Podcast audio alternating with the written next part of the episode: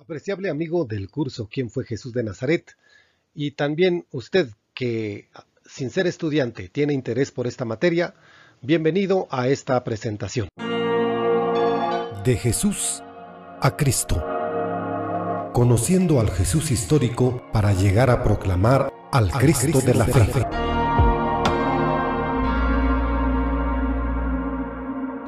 Vamos a hablar acerca del tema de el reino de Dios, pero hablando con más propiedad, diríamos qué es el reinado de Dios.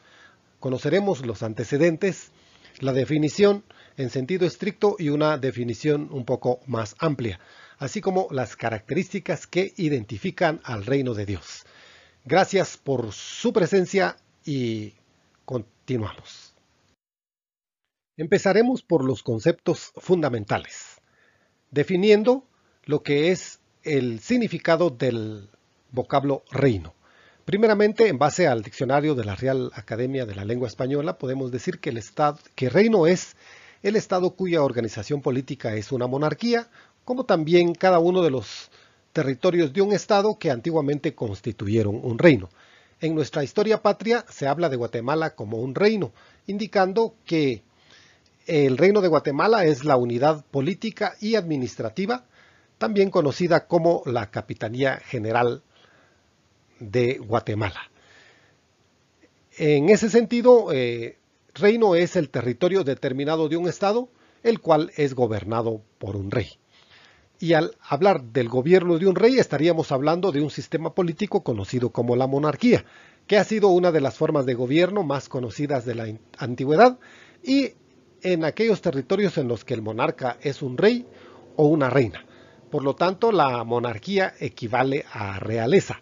Pero también eh, durante nuestra educación primaria y básica, conocimos muchas historias de reinos. El reino de Macedonia, el reino de Saba, el reino de Grecia, e incluso en nuestra niñez fuimos alimentados en nuestra fantasía por las historias mágicas de los reinos encantados.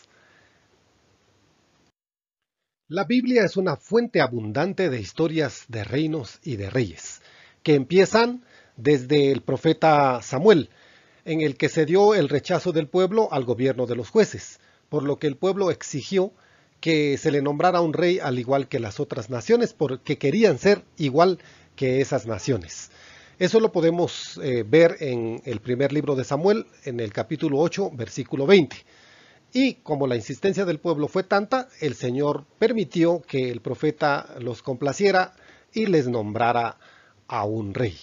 Así fue como se eligió eh, a Saúl como el primer rey en cuyo gobierno se fundaron las bases del reino, que fue extendido bajo la autoridad de David hasta que alcanzó su esplendor bajo el reinado de Salomón reinado que se mantuvo hacia los años del 970 a 931 antes de nuestra era. Pero después de la muerte de Salomón surgió la división de dos reinos, lo que conocemos como el reino del norte y el reino del sur. El reino del sur bajo la autoridad de Roboam, hijo de Salomón, y el reino del norte bajo la potestad de Jeroboam. A partir de esta división surge una gran lista de reyes, tanto del norte como del sur, y a partir de ahí la diferencia entre judíos y samaritanos.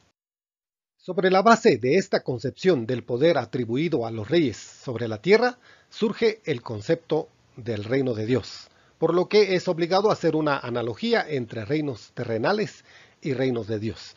El concepto reino de Dios se deriva de las expresiones Basilea Touteu y Malkut Yahvé, Ambas expresiones se refieren al reinado o soberanía de Dios, que es sobre todas las cosas y no conforme el reinado de los poderes terrenales. Nos auxiliamos ahora de la concepción sobre el reino de Dios que nos presenta el teólogo John Sobrino.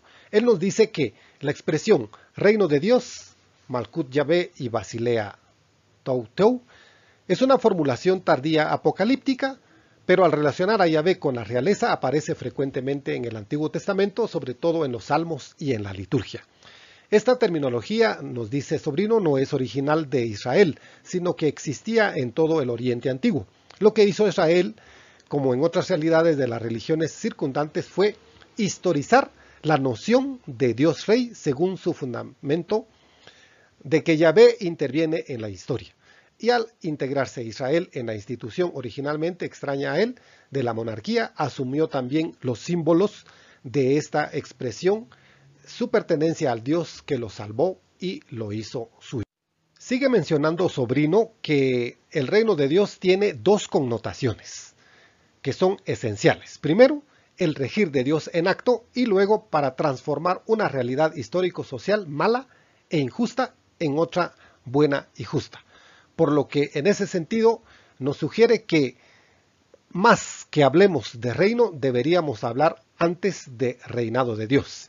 Y sobre ese reinado nos habla de que para mejor comprensión del reinado de Dios debemos insistir en su incidencia real en la historia del hombre, la acción de Dios que versa en directo sobre la transformación de toda la sociedad, de todo un pueblo, y de que el reino de Dios surge como buena noticia en presencia de realidades muy malas, es decir, en presencia del antirreino.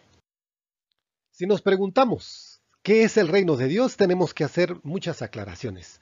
Varios piensan que el reino de Dios es un lugar que está más allá después de la muerte, es el paraíso, es el premio que nos darán si nos portamos bien. En fin, hay muchas concepciones de lo que es el reino de Dios. Y Leonardo Boff recoge varias de ellas en su libro Jesucristo Liberador. Incluso se habla como la manifestación de la soberanía y el señorío de Dios sobre este mundo siniestro, dominado por las fuerzas satánicas en lucha contra las fuerzas del bien. Pero en realidad, ¿qué es el reino de Dios? Si vamos a los evangelios, aun cuando en ellos se menciona 122 veces el término reino de Dios, como lo ha contado Leonardo Boff, eh, nos encontramos que en ninguno de sus versículos tenemos una definición de lo que es el reino de Dios, pero sí encontramos en la predicación de Jesús muchos ejemplos que se relacionan con el reino de Dios. Pues bien, estamos entonces ante la irrupción del reino de Dios predicado por Jesús a través de sus parábolas, pero nunca definido explícitamente por él. Para averiguar lo que pensaba Jesús acerca de lo que es el reino de Dios, el teólogo al que hemos recurrido, John Sobrino, nos propone que lo conozcamos a través de tres vías. Primero, por la vía nocional, por la vía del destinatario y por la vía de la práctica de Jesús. Por la vía nocional sabemos que el reino de Dios era la esperada utopía en medio de la miseria de la historia, de la cual se hablaba ya desde el Antiguo Testamento y su expectativa continuó en tiempos de Jesús a partir de Juan el Bautista. El mismo Jesús también ofreció su propia visión del reino del Dios, del reino de Dios, del cual creyó que es bueno y que es liberador, que está cerca y que es pura iniciativa de Dios, que es don y que es gracia. Ese fue el reino que predicó como buena noticia. Por la vía del destinatario se nos plantea que el reino de Dios es para los pobres, los que gimen bajo un tipo de necesidad básica, los encorvados, los despreciados por la sociedad, los marginados, en suma, los pobres sociológicos, Aquí John Sobrino nos eh, presenta que dentro de la colectividad de pobres están los económica y sociológicamente pobres, así como los dialécticamente pobres. Es decir, que el reino de Dios es de los realmente pobres, por lo que hay una clara parcialidad del reino de Dios. De ahí que anunciar la buena noticia a los pobres no es cosa solamente de palabras, sino que es algo de realidades. Otra forma de averiguar lo que es el reino de Dios es por la vía de la praxis de Jesús, es decir, lo que él realizó durante su vida pública. Hablemos primero de los milagros. Los milagros fueron clamores del reino, fueron los signos liberadores de la presencia del reino de Dios. Por medio de él se nos reveló la misericordia de Dios. Fueron salvaciones plurales para los pobres y en su dimensión cristológica nos dieron a conocer la misericordia de Jesús. La expulsión de los demonios fue una victoria sobre el maligno, cuya realidad fue la dimensión última de, del antirreino. La acogida a los pecadores o el perdón de sus pecados fue su propia liberación de sí mismos y de la marginación. Y sus parábolas fueron relatos interpelantes y polémicos acerca del reino de Dios, cuyo mensaje central fue la defensa de que el reino de Dios es para los pobres. En base a las ideas de los autores citados, a las que agregamos las de Sergio Armstrong, pero fundamentalmente en el Antiguo Testamento es posible ya extractar una definición de lo que es el reino de Dios. En ese sentido, proponemos como definición que el reino de Dios es la acción salvadora de Dios que interviene en la historia con justicia, paz y amor. Pero esta podríamos decir que es una definición en sentido estricto. Habría otra definición más amplia, en sentido lato, la que nos presenta Leonardo Boff. El teólogo brasileño nos dice que el reino de Dios no es un territorio, sino un nuevo orden de las cosas. El reino de Dios que Cristo anuncia no consiste en la liberación de tal o cual mal, de la opresión, la liberación de la opresión política de los romanos, de las dificultades económicas del pueblo o únicamente del pecado. El reino no puede reducirse a este o aquel otro aspecto porque lo abarca todo el mundo, el hombre y la sociedad. La realidad debe ser transformada por Dios. El reino de Dios, como puede deducirse, supone dinamismo, notifica un acontecimiento y expresa la intervención de Dios ya iniciada, pero aún que no aún que no ha sido totalmente acabada. El reino de Dios no es únicamente espiritual. De todo lo anterior se puede deducir un dato evidente. El reino de Dios es, en contra de lo que muchos piensan, principalmente los cristianos, no significa algo puramente espiritual o no perteneciente a este mundo, sino que es la totalidad de este mundo material, espiritual y humano, y que ha sido introducido ya en el orden de Dios. Pero a pesar de que Boff se extiende en esta definición, todavía podemos decir que esas palabras no lo abarcan todo, porque el reino de Dios no se puede reducir solamente a palabras. Para entenderlo en su totalidad, hay que seguir y entender las acciones y manifestaciones de aquel que nos lo dio a conocer. ¿De dónde se origina el concepto reino de Dios? Ya lo dijimos anteriormente, proviene de dos vocablos, Basilea, Touteu y Malkut Yahvé. De estas dos expresiones se obtiene la idea de soberanía o poder de gobierno, que es el que ostentan los reyes. De ahí la afirmación de que Dios es rey. El vocablo Basilea, Tou Tou, eh, significa el gobierno o el reino de un supremo soberano. Esta palabra nos da la idea de un gobierno monárquico que es traducido al español como reino. Y el vocablo Malkut significa el poder de gobernar, el acto de gobierno en sí, la potestad que da esa investidura, la autoridad, el señorío de Dios. En el Antiguo Testamento no se reducía solamente a la idea de algo local o estático, es decir, al territorio mismo, al territorio geográfico que abarcaba el reino, sino más bien al acto, al poder, a la soberanía que tenía el, rey. Por lo tanto, eh, cuando se habla de Malkut Yahvé, se habla de que Dios es rey y que Dios es Señor. Eso significa preferentemente y se refería al reconocimiento de la soberanía de Dios sobre la historia, pero como algo que se está realizando en un sentido dinámico. Antes del Nuevo Testamento ya se hablaba del reino de Dios y fue el profeta Isaías el primero en hacer estas referencias. Y esto es reconocido por Jesús, cuando en la sinagoga pasa al frente y precisamente lee el rollo del profeta Isaías. Eh, que encontramos en Isaías 61 eh, a partir del versículo 1, cuando dice Jesús, el Espíritu del Señor está sobre mí, porque me ha ungido, me ha enviado a anunciar a los pobres la buena nueva y a proclamar la liberación a los cautivos, la vista a los ciegos y para dar libertad a los oprimidos y proclamar un año de gracia del Señor. En toda la historia del pueblo escogido por Dios se hace una relación de los sufrimientos que padeció, de su esclavitud en Egipto, su lucha contra la liberación y posteriormente con la ayuda de Moisés, su éxodo en búsqueda de la tierra prometida. Pero aún los problemas todavía siguen, como decíamos, la división del reino y las luchas internas que surgieron. Pero eh, en el Antiguo Testamento hay un texto también de Isaías, capítulo 11, versículos del 1 al 9, en donde nos habla de lo siguiente. Saldrá un vástago del tronco de Jesé, y un retoño de sus raíces brotará. Reposará sobre él el espíritu de Yahvé, espíritu de sabiduría e inteligencia, espíritu de consejo y de fortaleza, espíritu de ciencia y temor de Yahvé. No juzgará por las apariencias ni sentenciará de oídas juzgará con justicia a los débiles y sentenciará con rectitud a los pobres de la tierra. Herirá al hombre cruel con la vara de su boca, con el soplo de sus labios herirá al malvado. Justicia será el ceñidor de su cintura, verdad el cinturón de sus flancos. Nadie hará daño, nadie hará mal en todo mi santo monte, porque la tierra estará llena de conocimiento de Yahvé, como cubren las aguas el mar.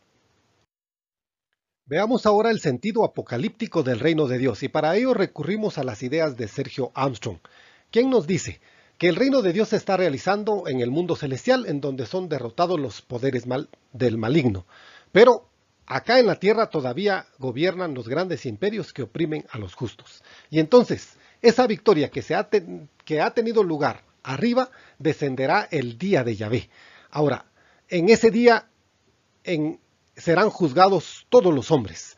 Pero, ¿quién hará realidad esa victoria? Es aquí donde está la clave de este sentido.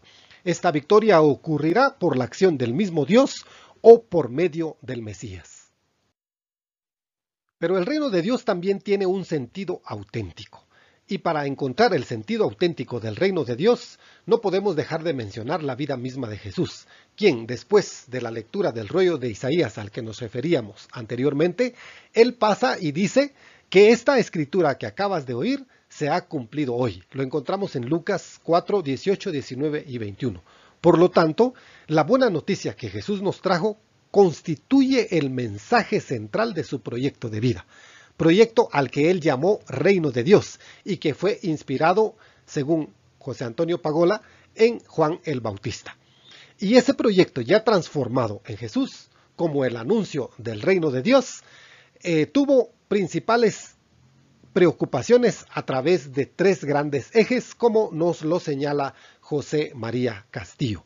Y esos ejes son la salud, la alimentación y las relaciones interpersonales. Y es en torno a estos tres ejes en los que gira la actividad de la vida pública de Jesús, lo que llamamos la praxis de Jesús. Nos sigue diciendo José María Castillo que la actividad de Jesús estuvo en relación a la curación de los enfermos, a los milagros relacionados con la comida y al perdón de los pecados. Y esto se patetiza en los mismos evangelios con el relato en el que nos menciona que Juan el Bautista desde la cárcel manda a preguntar si Jesús era el Mesías que habría de venir.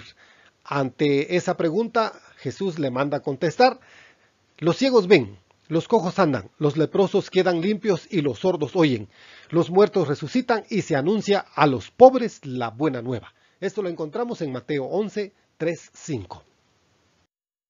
Pasemos ahora a enumerar las características del reino de Dios y para ello nos valemos de dos teólogos, Leonardo Boff y John Sobrino, quienes curiosamente escriben sus obras con título parecido, refiriéndose a Jesucristo como liberador.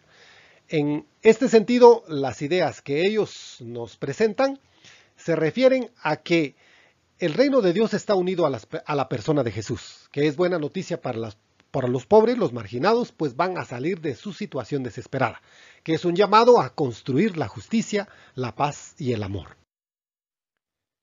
Esas características continúan de que llega a todos de forma gratuita. Con su llegada el mal está siendo vencido y tiene que soportar el enfrentamiento y la contradicción, pues implica cambios radicales en la sociedad.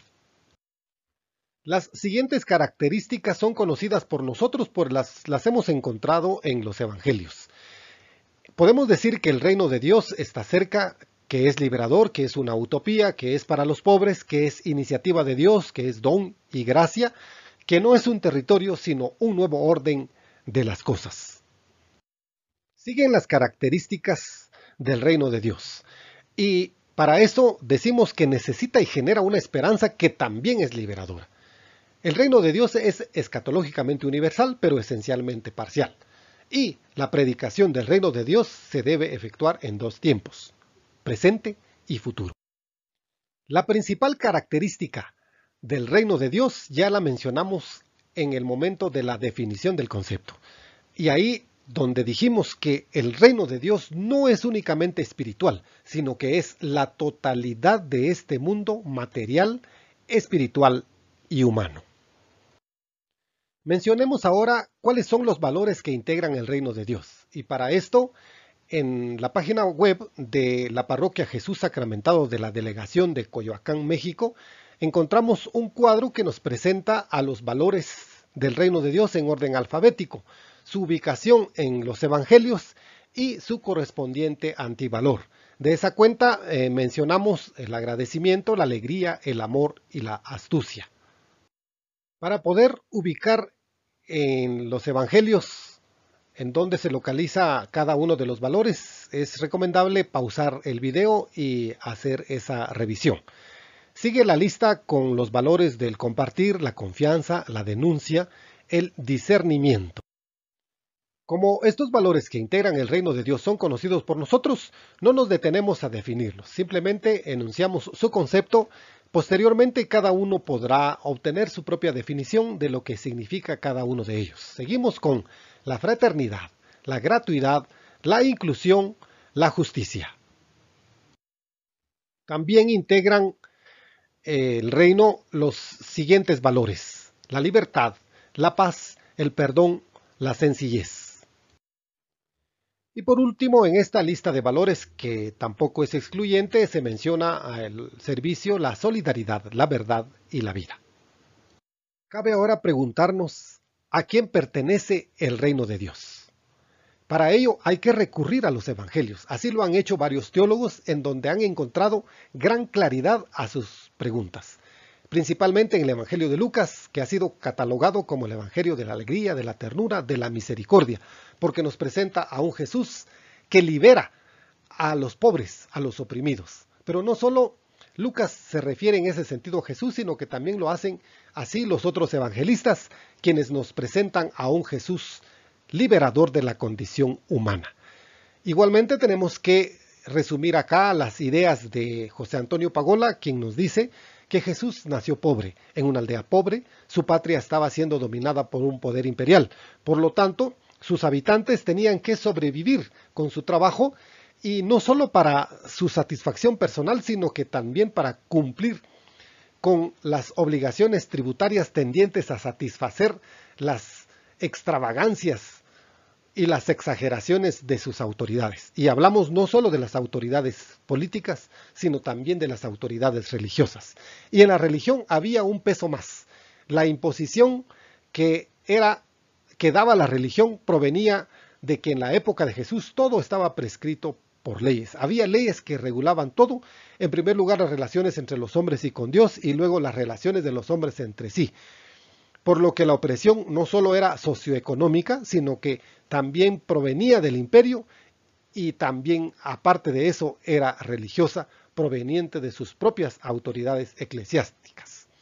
Eso fue lo que motivó a Jesús a alzar la, la voz, lanzarse de lleno a continuar el proyecto iniciado por el Bautista, el cual transformó y lo convirtió en su proyecto de vida anunciar a su pueblo sufrido y oprimido la buena noticia que viene de Dios y que es Dios mismo el que viene a liberar a su pueblo de tanto sufrimiento y de opresión. Necesitaba anunciar la llegada del reino de Dios. Otro autor también nos presenta las condiciones difíciles del pueblo de Jesús en esa época. Es Carlos Bravo que nos dice que el pueblo en tiempos de Jesús era desde el punto de vista económico un pueblo despojado de su tierra, explotado por un sistema injusto, un sistema tributario que empobrecía. Y desde el punto de vista político era un pueblo dominado en ocasiones reprimido sangrientamente, y en el terreno religioso un pueblo expectante, pero desorientado en sus expectativas, sin derechos ante Dios. Así que es en ese pueblo donde Jesús ve cómo se le ha despojado de la esperanza al pueblo, por lo que le ofrece una alternativa y le hace saber que la preferencia del Dios de Dios es hacia los marginados. Por lo tanto, el reino de Dios se, concreta prioritariamente como liberación de los pobres. Eso lo encontramos en Lucas 4, en los versículos del 16 al 21. Cabe integrar dentro de los destinatarios privilegiados del reino de Dios a otros seres humanos que si bien su ínfima condición no es la pobreza, lo son otros males que también subyugan, que también son alienantes de la condición y de la dignidad de los seres humanos. Nos referimos a otros males como el pecado y la impureza. De esa cuenta, Sergio Armstrong incluye dentro de la clasificación de los destinatarios del reino de Dios a los pecadores y a los impuros. Este autor se refiere a los pecadores haciendo una rememoranza de la Torá, que imponía obligaciones a los pecadores de hacerse notar, para que los miembros de las clases altas como los fariseos no tuvieran contacto con ellos. Sin embargo, sabemos de muchos relatos en los que Jesús no le importó esa condición y se acercó a ellos, los acogió y no les importó que esa cercanía y convivencia con los pecadores fuera motivo de burlas. Esa acogida no significó inobservar la ley, sino que rescatar la dignidad de los pecadores. Y en cuanto a los impuros, hace mención al templo de Jerusalén, que en vez de convertirse en un lugar de unidad, en vez de ser un lugar de adoración a Dios, se convirtió en un lugar de discriminación, porque al templo de Jerusalén no tenían acceso los impuros. Entre las realidades que según John Sobrino están dentro de la órbita del reino de Dios y que su existencia peligra o se desvirtúa si se ignora el reino, están la utopía y los pobres. Y el seguimiento. Dentro de la utopía, John Sobrino coloca al antirreino, cuya definición dada por él es la configuración del mundo por la activa presencia del pecado el pecado que aleja de Dios, el pecado que implica una negación de la persona ante Dios y una negación del reino como poder y opresión, por lo que el pecado no tiene solamente una connotación personal, sino que también tiene una connotación social. Y es el pecado social o estructural el que menos asumimos nosotros como responsables, ya que siempre nos escudamos en que no lo cometemos nosotros, sino que son otras personas los que cometen el pecado estructural. Dentro del pecado estructural podemos configurar la actitud de algunos líderes religiosos que están desvirtuando el sentido del reino de Dios, que se están apartando del verdadero sentido del reino de Dios y que se convierten también en personas que en vez de liberar, que es la condición del reino de Dios, están atando cada vez más a sus fieles con cargas impositivas como los diezmos, las ofrendas y demás tributos económicos. Al pasar por el pecado, necesariamente tenemos que hablar de conversión, pero una conversión radical, una conversión total, la verdadera conversión, la llamada metanoia, que implique un compromiso, pero como lo dijimos anteriormente, no solo un compromiso personal, sino un compromiso social. Y cabe entonces acá hacernos la pregunta, ¿Estamos listos para entrar al reino de Dios? Todos estamos llamados a denunciar la opresión, a luchar contra la ley que oprime y que esclaviza, ya que proclamar el reino de Dios implica liberación total de la realidad humana, implica también una revolución absoluta y global, también estructural, para cambiar el viejo orden por el colmado por Dios. Proclamar el reino de Dios implica crisis, cuando se modifica la ley, como lo hizo Jesús con la ley del Sabbat y con la ley del talión. Hay que hacer notar que no es la ley la que salva, tampoco su cumplimiento, sino el amor. Es urgente, por tanto, descubrir el verdadero significado del reino de Dios y poner en práctica sus valores para hacer realidad el proyecto de Jesús, nuestro Salvador. Hasta aquí el tema del reino de Dios, mejor dicho, el reinado de Dios. Quiero agradecer la atención que cada uno de ustedes me ha prestado y nos veremos por este medio con otro tema sobre Jesús de Nazaret. Muchas gracias. De Jesús a Cristo. Conociendo al Jesús histórico para llegar a proclamar al Cristo de la fe.